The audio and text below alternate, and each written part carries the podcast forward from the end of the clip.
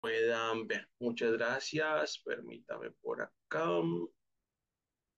Listo, bueno, bienvenidos nuevamente al Consultorio Solidario. Iniciamos este 2024 con todo el entusiasmo para contribuir al desarrollo del sector solidario. Y bueno, aprovecho el día de hoy para darle un saludo a todas las organizaciones que se conectan desde las diferentes ciudades y latitudes de Colombia.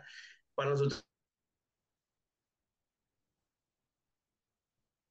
Para nosotros es un placer llegar a todas las entidades que por algún motivo no pueden asistir a diferentes espacios por temas de eh, transporte. Y bueno, es lo que nos permite la virtualidad. La virtualidad nos permite llegar a muchas ciudades, a muchos municipios a nivel nacional.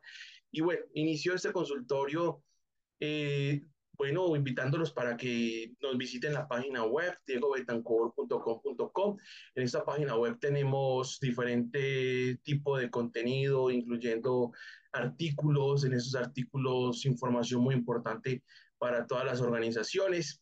Es recomendarles que vean un video muy especial que hemos lanzado el día de ayer. Es un video de la historia de una persona que ha tenido la oportunidad de conocer el sector solidario a través de, del fondo de empleados. Un fondo de empleados le ha ayudado a transformar la vida, ¿sí? una historia muy bonita de una persona que, que, requirió ayuda y el sector solidario estuvo ahí.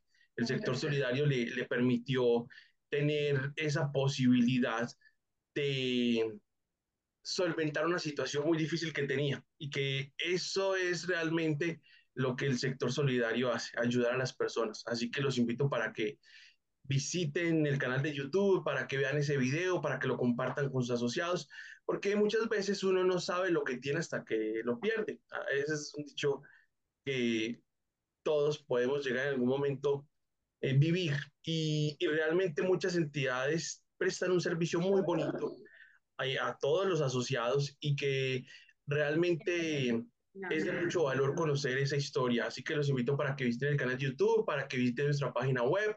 En, el, en la página web tenemos unos artículos muy interesantes que también les pueden ser de, de mucha utilidad. Así que invitados cordialmente para que sigan en la página web y bueno, vean todas esta, todo ese contenido de valor que tenemos para todas las organizaciones solidarias. Y bueno, sin más preámbulo, el día de hoy tenemos un tema muy interesante que son los reportes a la OIAF. Los reportes a la OIAF y también las obligaciones que conciernen a los revisores fiscales con respecto a establecer las metodologías que les permitan identificar que el sistema funciona adecuadamente y entre ellos también los reportes que tienen que hacer a los órganos de control y administración y, y bueno, es muy importante que todos estemos muy atentos del cumplimiento de estas obligaciones. Así que bueno, y también gracias a todos ustedes por estar el día de hoy conectados y por permitir que cada día nuestro sector crezca cada día más y podamos transformar vidas, así como la que les mencionaba está en el canal de YouTube para que lo, lo, lo vean y para que lo compartan con sus asociados. Y bueno, es importante referenciar que todos los oficiales de cumplimiento y funcionarios responsables de las entidades de nuestro sector deben presentar también semestralmente un informe a la Junta Directiva o Consejo de Administración, según corresponde. Y estos informes deben contener siete aspectos que muchas veces se dejan o dan por alto y no se referencian en su integridad. Entonces, es definitivamente necesario que identificamos estas obligaciones que justo ahorita en enero nos conciernen a todos los oficiales de cumplimiento y no escatimemos en ningún detalle que debamos llegar a determinar y realizar para la adecuada referencia de la presentación y también de la del cumplimiento de la normatividad. Bueno, entonces tenemos unas funciones específicas del oficial de cumplimiento, entre ellos las políticas y los programas desarrollados para cumplir con su función y los resultados de la gestión realizada. el cumplimiento que se ha dado en relación con el envío de los reportes a las diferentes autoridades, entre ellos el reporte de la UIAF, y si en algún momento se llegó a determinar y o a establecer o a llegar a identificar una operación sospechosa, los reportes a la Fiscalía, inclusive si llega a darse ese posible hecho, teniendo en cuenta ya la materialización de un delito y, la plena certeza de que existe un delito, la obligación civil de reportarlo a la Fiscalía también, si llegase a ocurrir. Digamos que por lo pronto a lo que nos corresponde como oficiales de cumplimiento son los reportes a la OIA. También presentar los avances en las políticas y los, y los programas adoptados para la actualización de la información de los asociados. Espero que hayan podido desarrollar esa actualización de datos y o presentarle a, los asociados estos mecanismos que les permitieran llegar a el, determinar los datos, actualizar los datos que les corresponden en los determinados casos de cada organización. Muy importante tener la prueba de la actividad que hayan realizado. Muy importante que hayan podido ayudarle al asociado a cumplir con esta obligación que ellos también tienen, ya que en el formulario de vinculación establece esa obligación de actualizar datos al menos una vez al año o por cada producto o servicio que utilice. También la efectividad de los mecanismos, la efectividad de los mecanismos, el mecanismo de la vinculación del asociado, formulario de vinculación con todos los estándares de la debida diligencia y los instrumentos que deben estar gestionando todas las organizaciones. Esos instrumentos son la consolidación, la segmentación, las señales de alerta y el seguimiento de las operaciones. En muchas oportunidades he podido ver que muchas organizaciones no tienen funcionando adecuadamente los instrumentos del SARLAF. Piensan que solamente es segmentar y piensan que segmentar solamente es al menos una vez al año o cada tres meses, cada seis meses, y resulta que no, debemos segmentar cada mes, cada mes debemos tener determinados esos grupos que tengan algo en común y se diferencien de los demás para con esto poder determinar las señales de alerta y con las señales de alerta desarrollar los seguimientos especiales que les permitirán determinar si hay lugar o no de reportar una operación sospechosa. Y también hay un tema muy interesante que entra en conflicto muchas veces y es por confusión, es a partir de qué monto debo solicitar el formulario origen de fondos, que a propósito de ese, de ese tema, hay un artículo en la página web en donde esperamos con este artículo aclarar ese tema que muchas organizaciones tienen todavía como confusión y se van a confundir mucho más ahorita que los montos de los reportes de transacciones a la UIAF han cambiado. ¿Listo? Lo vamos a ver, vamos a ver. Los casos específicos de incumplimiento por parte de los funcionarios de la organización, así como los resultados de las órdenes impartidas por el órgano permanente de administración. Si hay fallas en el sistema, estos riesgos operativos denotan luego una posible situación de riesgo legal. Recordemos que el riesgo legal es una posible sanción y esa sanción, según la ley 454 del 98, habla de sanciones institucionales o administrativas de hasta 200 salarios mínimos legales mensuales vigentes. También sobre los correctivos que consideren necesarios, incluidas las propuestas de actualización o mejora de los mecanismos e instrumentos del control y los resultados de la evolución del perfil de riesgo residual por factor de riesgo y consolidado. Entonces, esto que estamos viendo aquí en pantalla son esas funciones del oficial de cumplimiento y entre ellos esto específicamente es sobre el informe semestral que tiene que presentar el oficial de cumplimiento, funcionario responsable a la Junta Directiva o Consejo de Administración. Como mínimo, deben estar estos siete aspectos determinados dentro de este informe. No puede tener menos, si tiene más, pues chévere, pero como mínimo esto. Así que importante que tengan muy presente presentar el informe semestral. Hay algunas entidades que lo presentan trimestralmente, está bien, súper, mucho mejor, no se queda nada por fuera, digamos que no hay posibilidad de que luego se falle en alguno de estos aspectos, pero sí tengan muy presente entonces presentarlos con esta rigurosidad. Y bueno, respecto al revisor fiscal, también hay una obligación de concerniente al SARLAF, entre ellos evaluar el cumplimiento de las normas por parte de la organización, presentar el informe semestral al órgano permanente sobre el resultado de la evaluación del cumplimiento de las normas. Para esto el revisor fiscal debe establecer una metodología y pues yo siempre recomiendo que esa metodología tenga que ver con el análisis de la matriz de riesgo, ya que en la matriz de riesgo existen unos controles que deben estarse desarrollando y también hay unos controles requeridos que el mismo oficial de cumplimiento determina para la mitigación de los riesgos. Entonces es una muy buena metodología para llegar a determinar esa, ese, ese cumplimiento de la norma. También tiene la obligación de presentar a la Superintendencia de la Economía Solidaria, en el caso de las cooperativas de ahorro y crédito, lo, un informe trimestral que debe remitir de forma ordinaria en una parte de la verificación realizada por el cumplimiento de las normas. Entonces, el informe semestral, todas las organizaciones. Ese informe semestral es al órgano permanente de administración, es decir, punto directivo consejo. Luego, las los revisores fiscales de las cooperativas de ahorro y crédito, entidades que tengan esa sección de ahorro y crédito, deben permitir o remitir ese informe trimestral a la superintendencia, incluyendo pues el informe de la Junta y el Consejo. Bueno, también habla de los revisores fiscales de las organizaciones solidarias clasificadas en el primer nivel de supervisión, que deben presentar el informe a la Superintendencia de la Economía Solidaria de manera semestral, hablando pues sobre la verificación que ha realizado dentro de su plan de trabajo.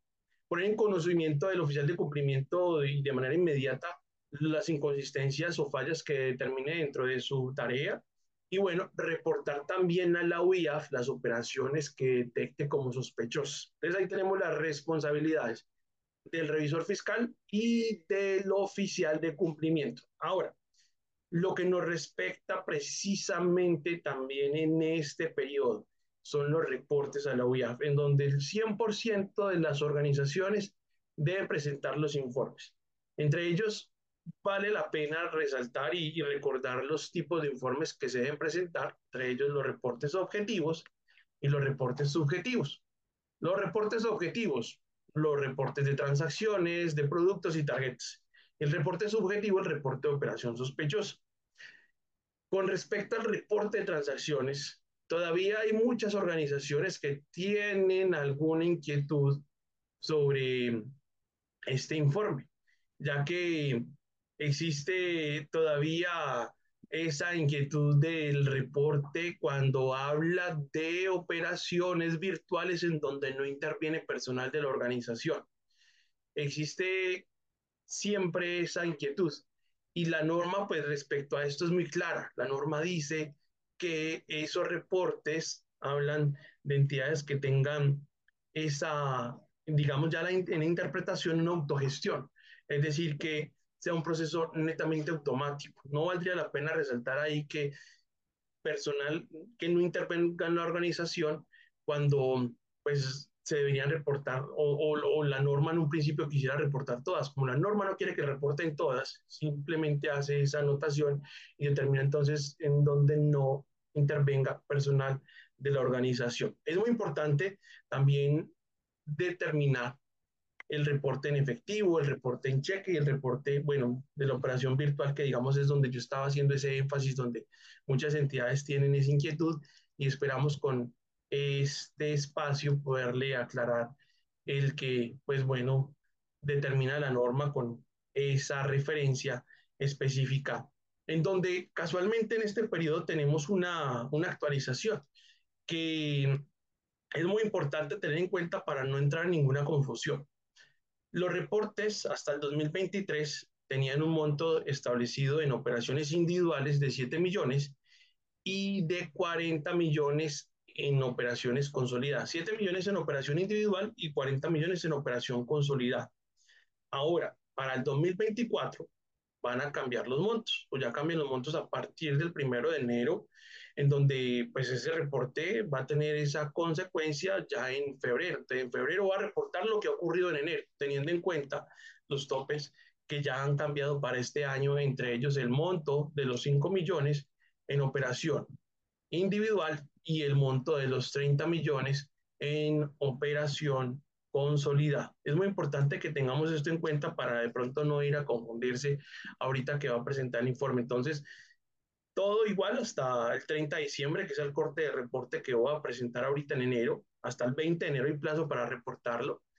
Y ya después en febrero, ahí sí ya tengo en cuenta lo que ha cambiado en el año 2024 con estos nuevos topes. Ahora, la confusión de muchas entidades. Entonces, ¿debo pedir el formulario de origen de fondos a partir de 5 millones o a partir de qué monto? Eso es ya con el resultado de la segmentación y no a partir de este monto que dice acá, que es el reporte de transacciones. Es decir, hay que, hay que separar dos cosas. Uno es el reporte de transacciones y otro es el reporte de, digamos, operación sospechosa en donde ya se involucra ese origen de fondos para determinar luego a partir que, de un monto que es inusual y que no es inusual. ¿Sí? Me explico mejor. La norma específicamente determina estos reportes. ¿Sí? Reporte de transacciones. Esos reportes de transacciones teniendo en cuenta cuando hay una operación en efectivo, en cheque operación virtual. ¿Sí? Y los montos ya están establecidos. Hasta el 2023 7 millones individual, 40 millones consolidada, a partir de 2024, 5 millones individual, 30 millones consolidada u operaciones múltiples, ¿sí? Entonces, importante, separar dos temas, reporte UIAF y otro formulario de origen de fondos. Formulario de origen de fondos es otro tema, y ese tema es a partir del resultado de la segmentación, ¿sí? Ahora, también existe ya esta obligación de presentar el reporte de productos. El reporte de productos ya lo han presentado muchas entidades mensualmente, las entidades de primer nivel de supervisión lo presentan mensualmente, las entidades de segundo nivel lo presentan trimestralmente y las entidades de tercer nivel, que es la gran mayoría, lo presentan semestralmente. Ya han presentado el primer informe en julio con corte a junio del 2023 y ya justo en este mes de enero les corresponde presentar el segundo informe de productos, que digamos es ahí donde eh, quiero hacer mayor énfasis porque estas entidades apenas va a ser su segundo informe. Ya el resto de entidades lo debieron haber presentado y lo deben estar presentando, ¿sí? Importante, revise. También he visto entidades que a hoy no están al día con los reportes a la UIAF y definitivamente una de las situaciones que es, es muy difícil defender y, y, lo que genera también un riesgo legal supremamente alto es el del reporte de la OIA, porque la OIA, bueno, hace una verificación, determinó, bueno, nuestra entidad no presentó el informe, le envía esa información a la Supersolidaria, la Supersolidaria entonces envía un requerimiento y dice, sírvase de explicar por qué razón no ha presentado los reportes a la OIA. Y digamos que ahí no hay excusa válida, ahí no hay nada que hacer. No, es que se me olvidó, no, eso no es una excusa. No, es que no sabíamos, no es excusa. Y ya es luego donde el año pasado vi una entidad que la sancionaron por ese tema. Así que muy importante, pónganse al día con los reportes si de pronto le hacen falta. Hay entidades que son comercializadoras, cooperativas que son comercializadoras y dicen, bueno, ¿y yo qué reporto? ¿Cómo lo reporto? Y es preciso entonces donde yo les recomiendo que se pongan al día con esa obligación. El reporte de productos es complejo, es complejo porque se involucran dos archivos, esos archivos deben coincidir con unas llaves.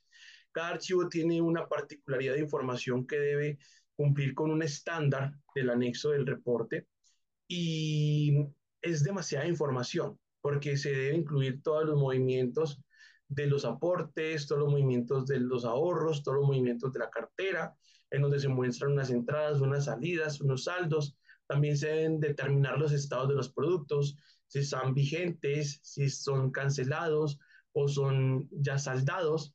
Y también se deben relacionar todos los números de los productos en unos consecutivos. Se deben relacionar en un archivo también los nombres de los titulares de cada uno de esos productos y bueno, es lo que lo hace complejo. Y lo hace complejo por toda esa rigurosidad también de la UIAF, ya que al momento de cargar el informe, por, por ejemplo, caracteres especiales, por guiones, por espacios, por ñes, el informe es rechazado. Así que, ¿qué le recomiendo yo? recomiendo que se pongan a trabajar lo más pronto posible en este informe que se pongan al día si tienen alguna de pronto falta de presentar alguno, porque definitivamente eso para cada entidad puede generar alguna situación bastante compleja. Bueno, también existe el reporte de productos. Entonces, vamos haciendo como un, un, un resumen acá. Con el reporte de transacciones, el reporte de transacciones, yo creo que ya estamos claros en que son efectivo, cheque, operación virtual. Y en este caso, el 100% de las organizaciones eh, deben presentarlo ahorita en enero todas. Igual este informe es mensual. Todas las organizaciones mensualmente lo deben presentar. Ahora, el reporte de productos, también justo en este periodo, el 100% de las organizaciones lo deben presentar, porque ya aquí se conjuga o concuerda que lo debe presentar la entidad de primer nivel, la entidad de segundo nivel y la entidad de tercer nivel. Todas las organizaciones lo deben presentar. Y también, ya visto, llega también el reporte de tarjetas. Este reporte de tarjetas también el 100% de las organizaciones lo deben presentar, así sea en ausencia. Entonces, alguna entidad dirá, no, es que yo tengo o no ofrezco el servicio de tarjetas débito crédito a los asociados a través de alguna franquicia o con algún convenio. Igual lo debe presentar, así sea en ausencia. Algo que yo reviso mucho en, en las entidades es que lo hayan presentado y no lo presentan. Dicen, no, a mí no me toca eso. No, yo no tengo ese servicio. No, yo no lo ofrezco y resulta que eso también termina siendo quizás algún motivo para que puedan llegar a enviarle algún requerimiento. Así que muy atentos con el reporte. Digamos que el reporte de tarjetas es en teoría eh, sencillo porque pues toda la información del informe lo debe proporcionar el convenio o lo debe proporcionar la franquicia, porque ahí se involucra información del número del cajero, la fecha de la transacción, el valor de la transacción o el establecimiento. Entonces, esa información solamente la tiene quien le presta el servicio, no la tiene nadie más. Y es ahí también donde yo he visto en muchas organizaciones que se quedan cortos de información porque el convenio no está preparado para entregarle todos esos datos o porque simplemente, no sé, el, el, proveedor o el, si el proveedor de la tarjeta no le entregan todos los datos y eso definitivamente termina siendo bastante complejo porque dejan una mala situación a algunas organizaciones. Y bueno, también llega el reporte subjetivo, que es el reporte de operación sospechosa, en donde de este se desprenden muchas cosas y se desprende específicamente toda la gestión de los instrumentos del sistema, que, vuelvo, insisto, muchas entidades actualmente no tienen solucionado el tema de los instrumentos, no tienen una metodología para consolidar la información, no segmentan los cuatro factores de riesgo, que esos cuatro factores de riesgo se desprende entonces la contraparte, el producto, el canal y la zona. Y dentro de ellos, específicamente, se desprende el reporte, por ejemplo, la segmentación del canal, donde a partir de esto sí se debe solicitar, por ejemplo, el formulario de origen de fondos. de parejas dos cositas, ¿sí? Y que derivado del análisis de los segmentos, se determinan los parámetros que determinarán las señales de alerta y del análisis de esas señales de alerta es luego entonces se establecen los seguimientos y de esos seguimientos es que llegó a la conclusión si hay lugar o no para reportar una operación sospechosa, ¿sí? Ahora, digamos, como haciendo un resumen de todo esto, vamos a, referenciar dónde encontramos cada uno de los instructivos para presentar adecuadamente estos informes. Entonces vamos a ir a y aquí vamos a encontrar varias cositas muy interesantes que les pueden ser de gran utilidad al momento de, de presentar estos informes. Entonces escribimos uiaf.gov.com. Vamos a buscar por acá sectores reportantes y vamos a ubicar nuestro sector. Ah, bueno, recordemos que todos los sectores económicos reportan a la UIAF y aquí los podemos ver. Reporta inclusive la Alcaldía Mayor de Bogotá, Coljuegos, la DIAN, Ministerio de Cultura, Tecnologías, Ministerio del Deporte, bueno, super transporte, super sociedades, notaría de registro, super salud, super, super financiera, todos los sectores económicos. Y bueno, vamos al que nos interesa a nosotros, que es super solidaria, y aquí nos da un dato también interesante. 4.047 reportantes, es decir, 4.047 entidades de nuestro sector que presentan y deben presentar los informes. Ahí encontramos dos eh, tipos de organizaciones, organizaciones que ejercen actividad financiera y organizaciones que no ejercen actividad financiera. Organizaciones que ejercen actividad financiera, cooperativas de ahorro y crédito, que no ejercen actividad financiera, los demás, las demás entidades. Vamos a, en cada una de, los, de, de, de estas dos opciones encontramos los anexos técnicos, son igualitos. Digamos, lo único que cambia es el dato de la frecuencia del reporte, no más, o de los reportes. Vamos a venir a este que, que dice organizaciones que no ejercen actividad financiera y aquí encontramos nivel 1, 2 y 3. ¿Qué es lo que cambia? La frecuencia del reporte, no cambia más, los instructivos son igualitos. Ah, bueno, y también cambian los anexos técnicos y las utilidades. Si soy nivel 1 de supervisión, no puedo utilizar, digamos, la macro del reporte de transacciones de nivel 3. El mismo sistema lo va a rechazar. Entonces es importante siempre que establezcamos ese nivel de supervisión y la utilidad de la macro que voy a utilizar para los reportes de transacciones y los reportes de productos. Entonces, digamos, nivel 1, por aquí encontramos anexos técnicos utilidades, por aquí encontramos el anexo del reporte de transacciones. Aquí están todas las instrucciones, todos los detalles que usted necesita para presentar adecuadamente el informe.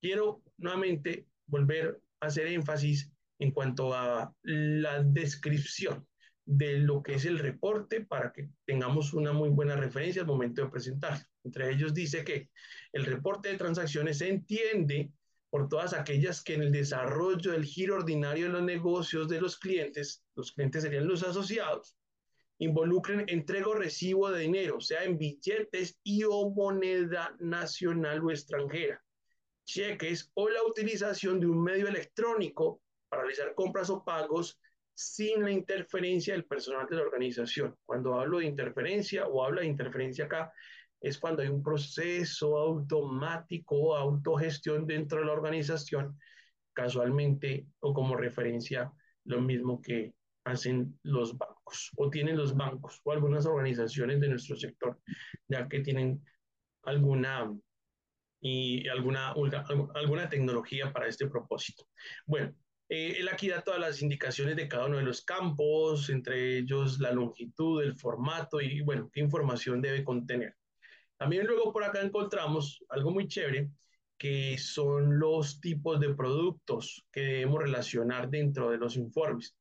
Si encontramos un tipo de producto para, digamos, alguna operación que haya sucedido en nuestra organización, pues no se reporta. Digamos algo que hemos podido consultar en la misma vía es que solamente se reportan las operaciones con los asociados. Por esa razón, aquí no hay ningún código, por ejemplo, de reporte de proveedores, por ejemplo, pago proveedores. ¿sí? Bueno, entonces aquí está la referencia, toda exacta de lo que es el reporte de transacciones. También acá dentro de mismo el mismo, el, mismo módulo de la UIAF encontramos los reportes de productos, específicamente, digamos, el que más nos interesa y el que tiene mayor, mayor complejidad en, en, este momento para muchas organizaciones. ¿sí? Entonces, para eso encontramos aquí el instructivo del reporte de productos, digamos que también están todas las instrucciones, y encontramos también el plano de productos 1 y el plano de productos 2. Recuerde que son dos archivos los que debe descargar, los debe consolidar en un archivo comprimido y ese es el que luego carga directamente a la vía. Digamos que hay muchos detalles luego que surgen dentro de la construcción. Entre ellos, una de las mayores situaciones es la calidad de la base de datos que tenemos en nuestras organizaciones, en donde hay veces no concuerda el tipo de producto, no concuerda el código del municipio donde está ubicado mi asociado, tiene un número cualquiera y no corresponde a la codificación del estándar del DANE y eso es lo que hace que se devuelva el archivo, el tipo, el número de, de la entidad ante la OIAF que tiene una codificación de 10 dígitos. Entonces son muchos los detalles que luego pueden surgir, por lo que yo les recomiendo que construyan ese informe de productos lo más pronto posible. No lo dejen para el último día porque pueden luego llegar a tener alguna situación que los lleve a presentarlo extemporáneo y presentarlo extemporáneo termina siendo definitivamente una situación que puede exponer a su entidad a una sanción. ¿Listo? Entonces, ahí está lo que termina siendo la referencia de los instructivos que teníamos para el reporte de transacciones y el reporte de productos a la UIAF. Póngase el día, no lo deje para el último momento. Y tenemos algunas preguntas aquí en el chat, vamos a revisarlas rápidamente para que no se nos quede ninguna. Dice, en el caso de transacciones, entonces aplicaría el reporte cuando el asociado es quien realiza el pago al fondo y por montos que superan los establecidos, ya que en ese caso no hay intervención del fondo. Bueno, sí, claro, el reporte de transacciones aplica cuando el asociado es quien realiza el pago, ¿sí? El que es el que hace la consignación en el, ya diga, en las instalaciones, y lleva el dinero en efectivo o lleva el cheque y supera el monto. Si hace una transferencia y ustedes tienen que contabilizar, tienen que hacer alguna operación para que quede registrado el pago, eso se considera como intervención del personal y eso pues no se habría que reportar, ¿sí? Eh, en esos casos, ¿sí? En esos casos cuando hay consignaciones y hay intervención, no se reporta. Dice por acá, si la Junta Directiva nombró un oficial de cumplimiento, pero nunca enviaron el acta a la super para cambiar el anterior y en la UIAF sigue apareciendo la cédula y el nombre de la persona anterior, que era el oficial de cumplimiento, ¿qué se debe hacer para que lo cambien? Si el fondo de empleados no ha hecho, ¿qué puede hacer? Listo, no. Hay que mm, primero notificar a la super solidaria de quién es el oficial de cumplimiento principal y suplente. Y luego lo que tienen que hacer también es venir aquí a través de la misma página de la UIAF solicitar el usuario, solicitan un nuevo usuario y luego solicitan la cancelación del usuario anterior, ¿sí? Sería por, por acá, por, por la misma página de la Supersolidaridad, del, del CIRET, de la UIAF, y es acá donde dice solicitud de código. Por ahí lo pueden solicitar y, digamos, esa sería como la, la forma de actualizar a la persona que ha determinado como encargada del reporte. Dice por acá, el reporte de tarjetas es de las que la empresa ofrece a los asociados o también debe ser el caso de las empresas que reciban pagos por tarjeta. No, no, no, no, no. Es sobre las tarjetas que ofrece la entidad para que los asociados hagan compras en establecimientos comerciales o pagos y también para que ellos retiren dinero en, en cajeros. Y es cuando yo le ofrezco al asociado que acceda a ese, servicio financiero a través de, de la tarjeta, ¿sí? No es cuando la empresa recibe los pagos o cuando la empresa tiene una tarjeta propia, el Fondo de Empleo de la Cooperativa, para realizar pagos. No, no ese es el caso. Por ejemplo, vamos a mirarlo por acá, ¿sí? Para que lo revisen también y lo tengan en el radar. Entonces, nuevamente, reportantes, sectores reportantes, vamos a ubicar Super Solidaria. Vamos a ubicar por acá organizaciones que, vamos a mirar para cambiar acá organizaciones que ejercen actividad financiera, anexos técnicos utilidades, por acá vamos a mirar el reporte de tarjetas, ¿sí? Y aquí en la descripción encontramos qué es lo que debemos hacer y es las organizaciones solidarias vigiladas que otorguen directamente o mediante convenio tarjeta de crédito, débito y prepago a través de las franquicias Visa, Diners, Mastercard, American Express, Credencial, entre otras, deberán reportar la viable información contenida en el presente anexo sin importar su cuantía. Una operación en tarjeta de débito crédito que usted haya ofrecido o que su asociado utilice a través de su entidad, por un peso lo debe reportar. ¿Listo? Y solamente, bueno, las transacciones exitosas. Y acá es donde encontramos, digamos, lo que debe contener cada uno de los datos dentro de ese informe, entre ellos el número consecutivo, la fecha y obra, código del municipio, tipo de transacción, número de transacción, valor de la transacción, número de la tarjeta, código BIN, código del país, tipo de canal, nombre del establecimiento cajero corresponsal, dirección del establecimiento, NIT, dígito de verificación del establecimiento, red de cajero, bueno, todos estos datos se los debe proporcionar el convenio se lo debe proporcionar la franquicia o, eh, sí, la tarjeta de afinidad, lo que sea, pero las operaciones que realice el asociado a través de estas franquicias o tarjetas. ¿Listo? Bueno, dice por acá, nuestra cooperativa es de tercer nivel, no financiera, por lo tanto no tenemos tarjeta. La pregunta es, sí, debe reportar así sean ausencias. Si ustedes ingresan a la UIAF, al módulo del reporte, van a encontrar que está disponible ese reporte y lo deben presentar. Si no lo presenta, luego tiene ese riesgo legal. Así que muy atentos todos, por favor, con el reporte, no lo vaya a olvidar, así sea en ausencia. Dice por acá, si el fondo de empleados va y consigna en efectivo o cheque al banco en cuenta de un asociado proveedor, eh, pues digamos que es un tema que en mi concepto sí sería reportar, ¿sí? Porque al fin y al cabo, el asociado está recibiendo un dinero en, en, teoría que tuvo un inicio en efectivo, ¿sí? Entonces sí lo debería reportar, sí lo debería reportar porque lo sacó de su entidad en efectivo, su el monto, y pone cuidado dentro del formato del reporte, que ahí hay algo muy interesante que dice quién realiza la transacción y quién es el titular, ¿sí?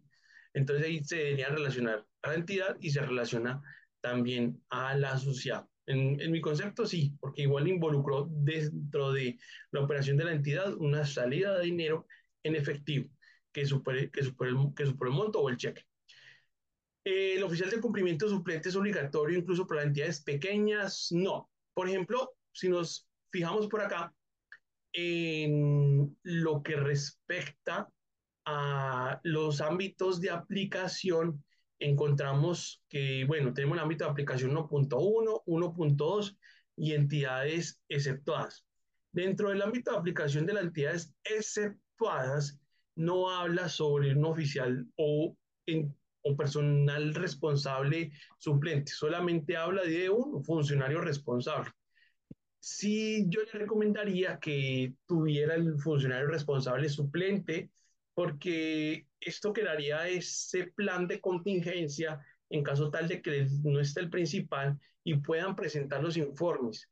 No hay excusa para decir no lo presenté porque está de vacaciones, no lo presenté porque se me olvidó. Entonces, sí le recomendaría que tuviera el oficial o funcionario responsable suplente para entidades exceptuadas. Para las entidades de 1.1 y 1.2, es decir, entidades, el resto de entidades que serían a las diferentes, a los fondos de empleados de vínculos cerrados de tercer nivel, entidades de representación, precooperativas, cooperativas de trabajo asociado de tercer nivel con unas de 20 trabajadores, instituciones auxiliares que no presten dinero y entidades en liquidación voluntaria o forzosa, deben tener el oficial de cumplimiento suplente, ¿sí? Las diferentes a estas que estaba mencionando, es decir, son las que pertenecen al ámbito de aplicación 1.1 y 1.2 deben tener su oficial de cumplimiento suplente. Y ese oficial de cumplimiento suplente, en teoría, debe tener los mismos o cumplir los mismos requisitos que el oficial de cumplimiento principal. Entonces, entidades pequeñas, si se refiere a entidades pequeñas como entidades exceptuadas, en teoría no es obligatorio, pero sí le recomiendo que tenga su funcionario responsable suplente puede ser cualquier persona dentro de la estructura administrativa, ¿sí? Puede ser cualquiera. Ahí no hay, digamos, una indicación específica como si la hay para las entidades de ámbito de aplicación 1.1, que dice que no puede ser el contador, no puede ser el gerente, debe pertenecer al segundo nivel jerárquico dentro de la estructura administrativa, bueno, debe tener capacidad de decisión, curso de LOBIAP, diplomado en riesgos. Ah, bueno, y algo pues digamos también que vale la pena resaltar, ya hablando de, de los requisitos del oficial de cumplimiento, en el marco de las entidades exceptuadas es que en teoría aquí tampoco les exige tener el diplomado en riesgos, ¿sí? solamente el curso de la. Pero pues no nos vamos a relajar y, y, no prestarle atención si se tiene la posibilidad de tener el curso de la OIAF o de darle esa posibilidad de que lo haga, porque pues definitivamente el oficial de cumplimiento funcionario responsable sí requiere unos elementos técnicos para poder desarrollar adecuadamente su labor. Entonces, hagan lo que corresponde, así la norma no lo diga, ¿sí? Digamos que hay una facilidad porque pues el curso es el diplomado es costoso, algunas entidades le termina siendo definitivamente muy difícil patrocinarlo o permitir a que alguna persona dentro de la organización lo haga y que la organización lo, lo pague, pero pues si está dentro de sus posibilidades, hágalo. Tenga el curso lo hacer el diplomado en riesgos para que tenga todos los elementos técnicos y teóricos necesarios, ¿sí? Bueno, por aquí también hay otra pregunta y dice, una asociación mutualista que recibe ahorros y créditos de primer nivel solo tiene cuatro personas como empleados. En contador puede ser, mm, bueno, contador, eh, no, el contador no puede. Sí, o sea, si es de primer nivel no puede, definitivamente no.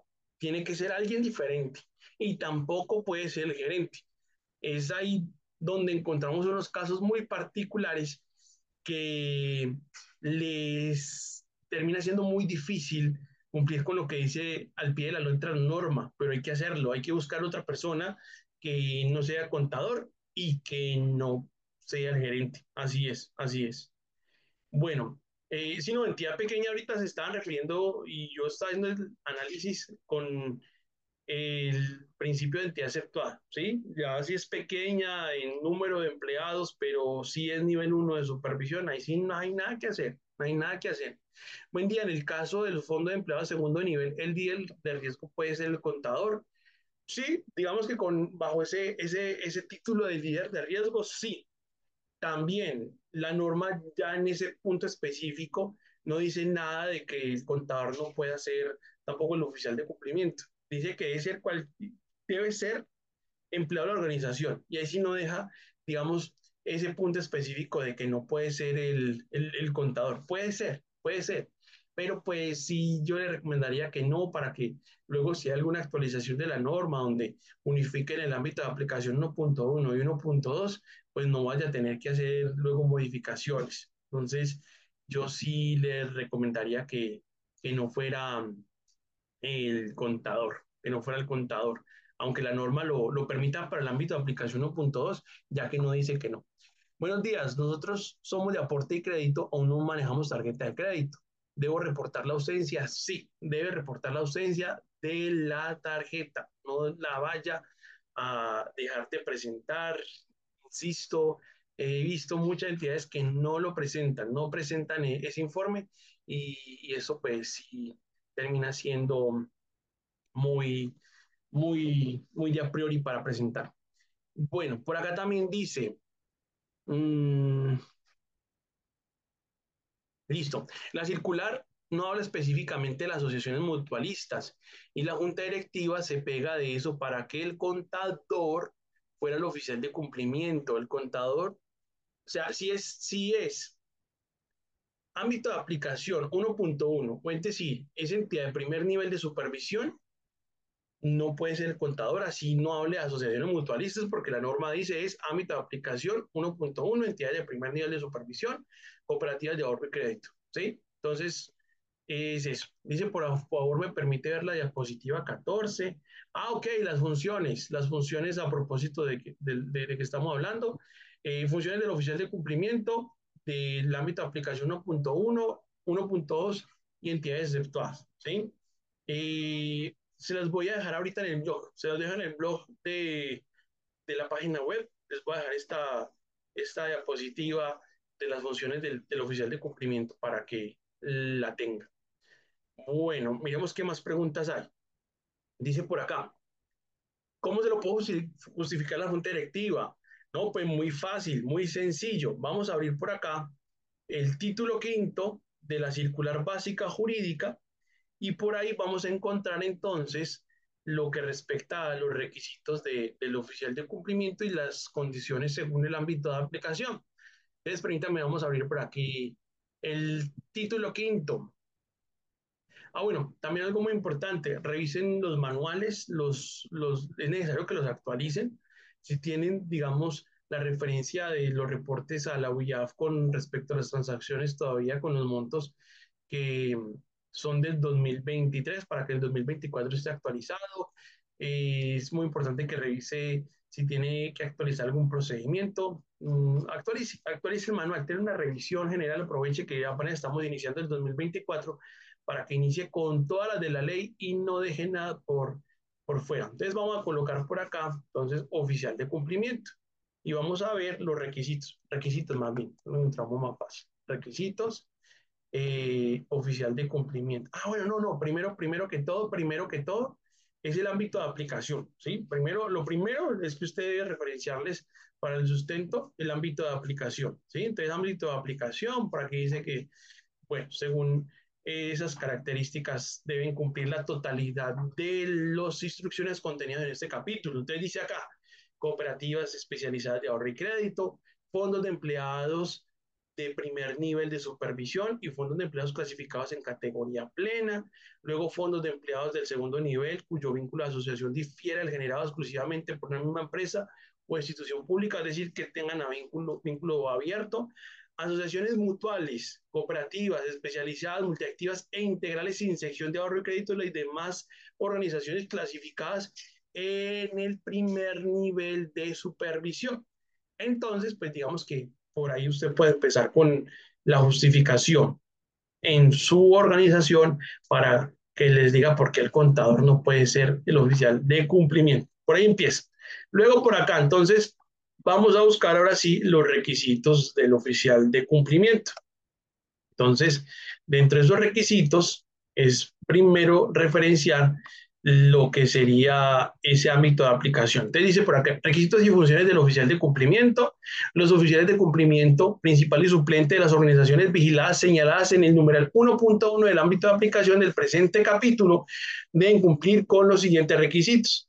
Entonces, por acá dice que, eh, bueno, la designación debe ser realizada por el órgano permanente de administración, debe tener capacidad de decisión, pertenecer como mínimo al segundo nivel jerárquico dentro de la estructura administrativa, eh, debe ser empleado de la organización, eh, bueno, pueden delegarlo en algún momento, dice por acá lo que nos interesa, de que no puede estar vinculado en alguna actividad, digamos, prevista en el objeto principal de la organización que le genera algún conflicto de interés y lo que nos interesa no puede ser el contador, ¿sí? No puede ser el contador y no debe pertenecer a órganos de control, ¿sí? Entonces, digamos que por ese lado usted puede ver y referenciar a su junta directiva el por qué no puede ser el contador. ¿Listo?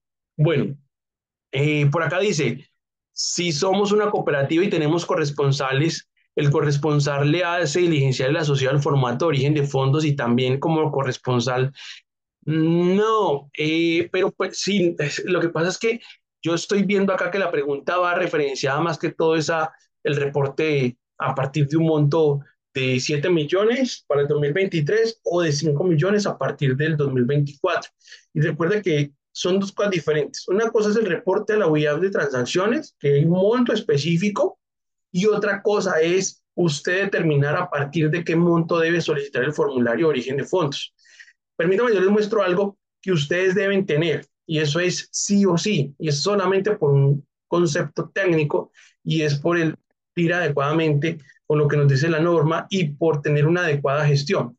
Entonces, es, nuevamente, insisto, separen esas dos cosas. Una cosa es el reporte de transacciones y otra cosa es a partir de qué monto yo solicito un formulario de origen de fondos, ¿sí? Entonces, mm, vamos a traerles algo acá y es como ustedes deben tener lo que respecta a la segmentación, la segmentación de los factores de riesgo. Deben tener los cuatro factores de riesgo. Veamos que aquí lo podemos ver muy fácilmente segmentación, segmentación factores de riesgo, y ustedes dirán entonces, a partir de qué monto solicito el formulario de origen de fondos, van a la segmentación del canal, van a la segmentación, por ejemplo, de bancos, por ejemplo, miremos aquí 2023, y aquí dice, por ejemplo, para esta base de datos que tengo acá, deben solicitar el formulario de origen de fondos a partir de 39.147.386 no es a partir de 5, ni a partir de 7, ni a partir de 30, ni de 40, es a partir de el monto que le determine el resultado la segmentación, ¿sí? miren eso, actualícenlo, revísenlo, porque veo que muchas entidades lo hacen a partir de el reporte que, o el parámetro del reporte de transacciones, que son dos cosas diferentes, dos cosas definitivamente muy diferentes que deben ustedes revisar.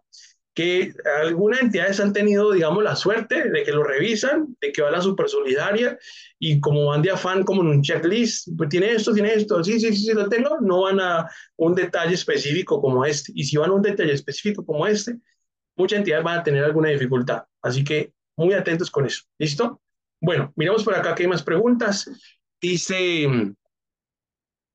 eh, sí, y algo muy importante con respecto a esta pregunta de la cooperativa, cooperativa de ahorro y crédito, deben reportar las transacciones que se realicen en efectivo, en cheque, en la entidad y también los corresponsales. Eso es algo que muchas veces no se ve, pero está ahí dentro del instructivo. También las operaciones con los corresponsales que hayan recibido en efectivo. Las transferencias por pago a proveedores o a terceros se deben reportar el reporte de transacciones. No. Proveedores no. Solamente operaciones con asociados.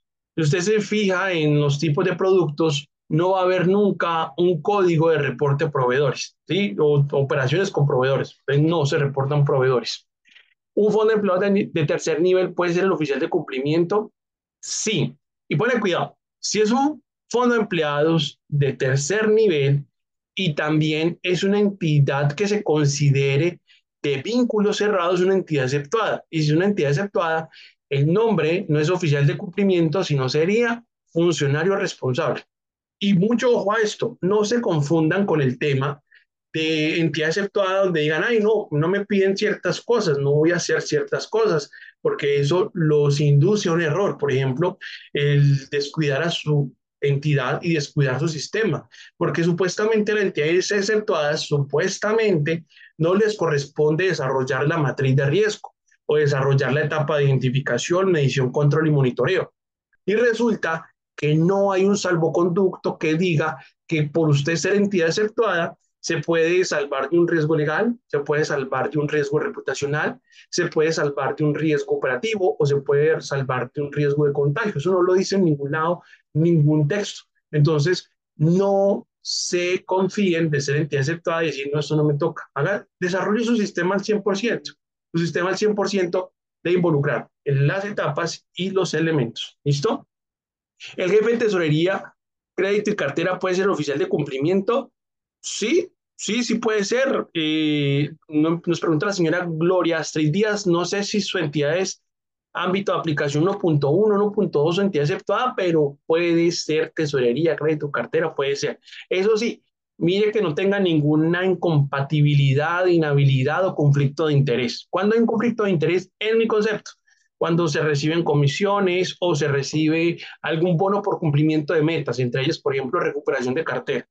Entonces yo recupero cartera, me pagan, no me interesa de dónde venga el dinero, eso digamos le quita esa objetividad y eso pues sí puede ser en mi concepto un conflicto de interés.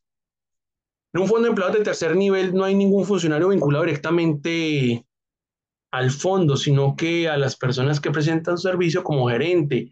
Ok, eh, no, ninguno, ninguno del gerente puede ser el oficial o funcionario responsable para esa entidad de tercer nivel fondo de empleados que esperaría yo sea cerrado, puede ser. Si es así, sí puede ser el gerente y no hay ningún inconveniente.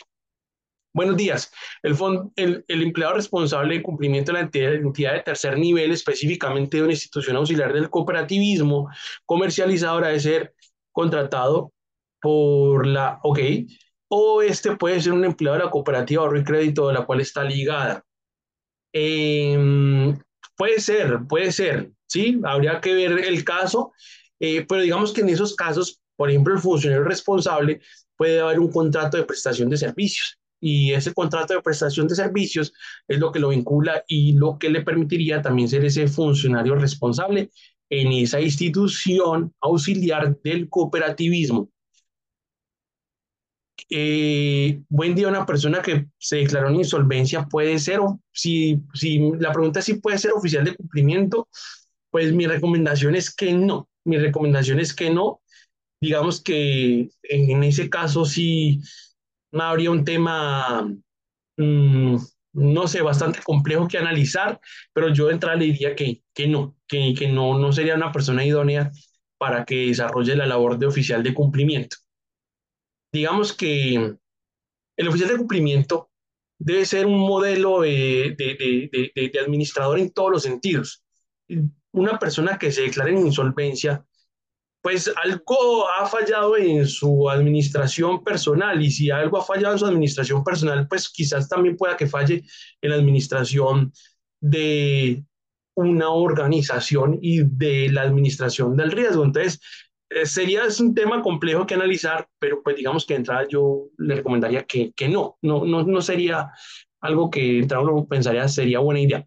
Para una cooperativa de primer nivel de aporte de crédito, el oficial de cumplimiento puede ser la persona encargada del cargo de control de calidad. Sí, sí puede ser.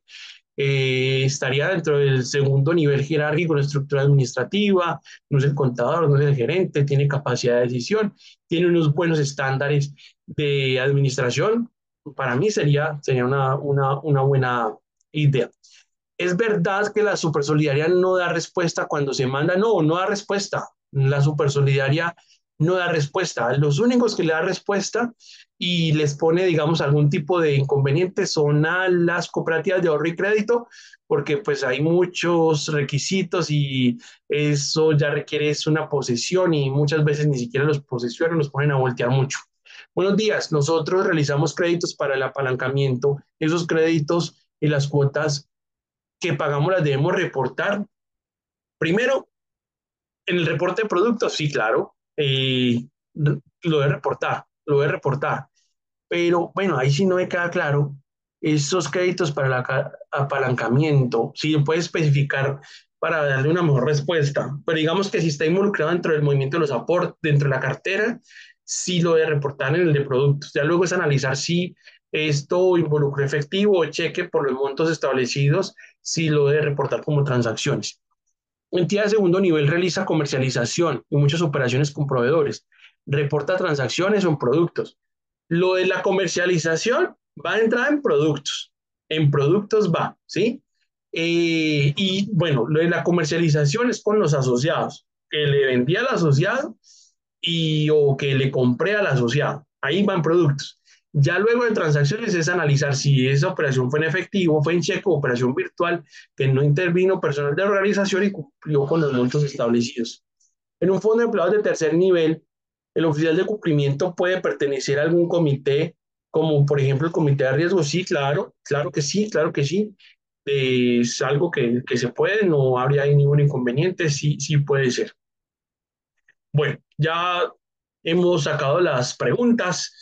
Espero este espacio haya sido de, de, su utilidad. Les recomiendo mucho que se pongan al día con los reportes, de que no dejen de presentarlos, de que analicen muy bien también la responsabilidad que tienen con respecto a presentar el informe semestral, que ese informe semestral tiene estos siete aspectos, y también, bueno, invitarlos muy cordialmente para que participen en nuestros seminarios. Este mes tenemos dos seminarios, el seminario de reportes a la UIAS, donde miraremos en gran detalle y con un paso a paso muy específico cómo presentar estos informes, incluyendo el reporte de operación sospechosa y metodologías que les permitirán a ustedes determinar las operaciones inusuales y a partir del análisis si es sospechoso o no o casos específicos. Y también los invitamos al seminario taller de cierre contable y fiscal 2023 que les permitirá a ustedes cerrar todas las operaciones y cerrar todas las, todas las transacciones dentro de sus organizaciones y presentar los reportes a la Super Solidaria a través del CICES. Nos vemos el próximo lunes con Diego Fernando en el consultorio habitual. Este espacio de hoy es patrocinado por CONFE, Fondo de Garantías, y también por Estar Sol. Muchas gracias a todos por participar. Muchas gracias. Feliz día y feliz año 2024. Que este año traiga para sus organizaciones muchos éxitos y muchos beneficios a sus asociados.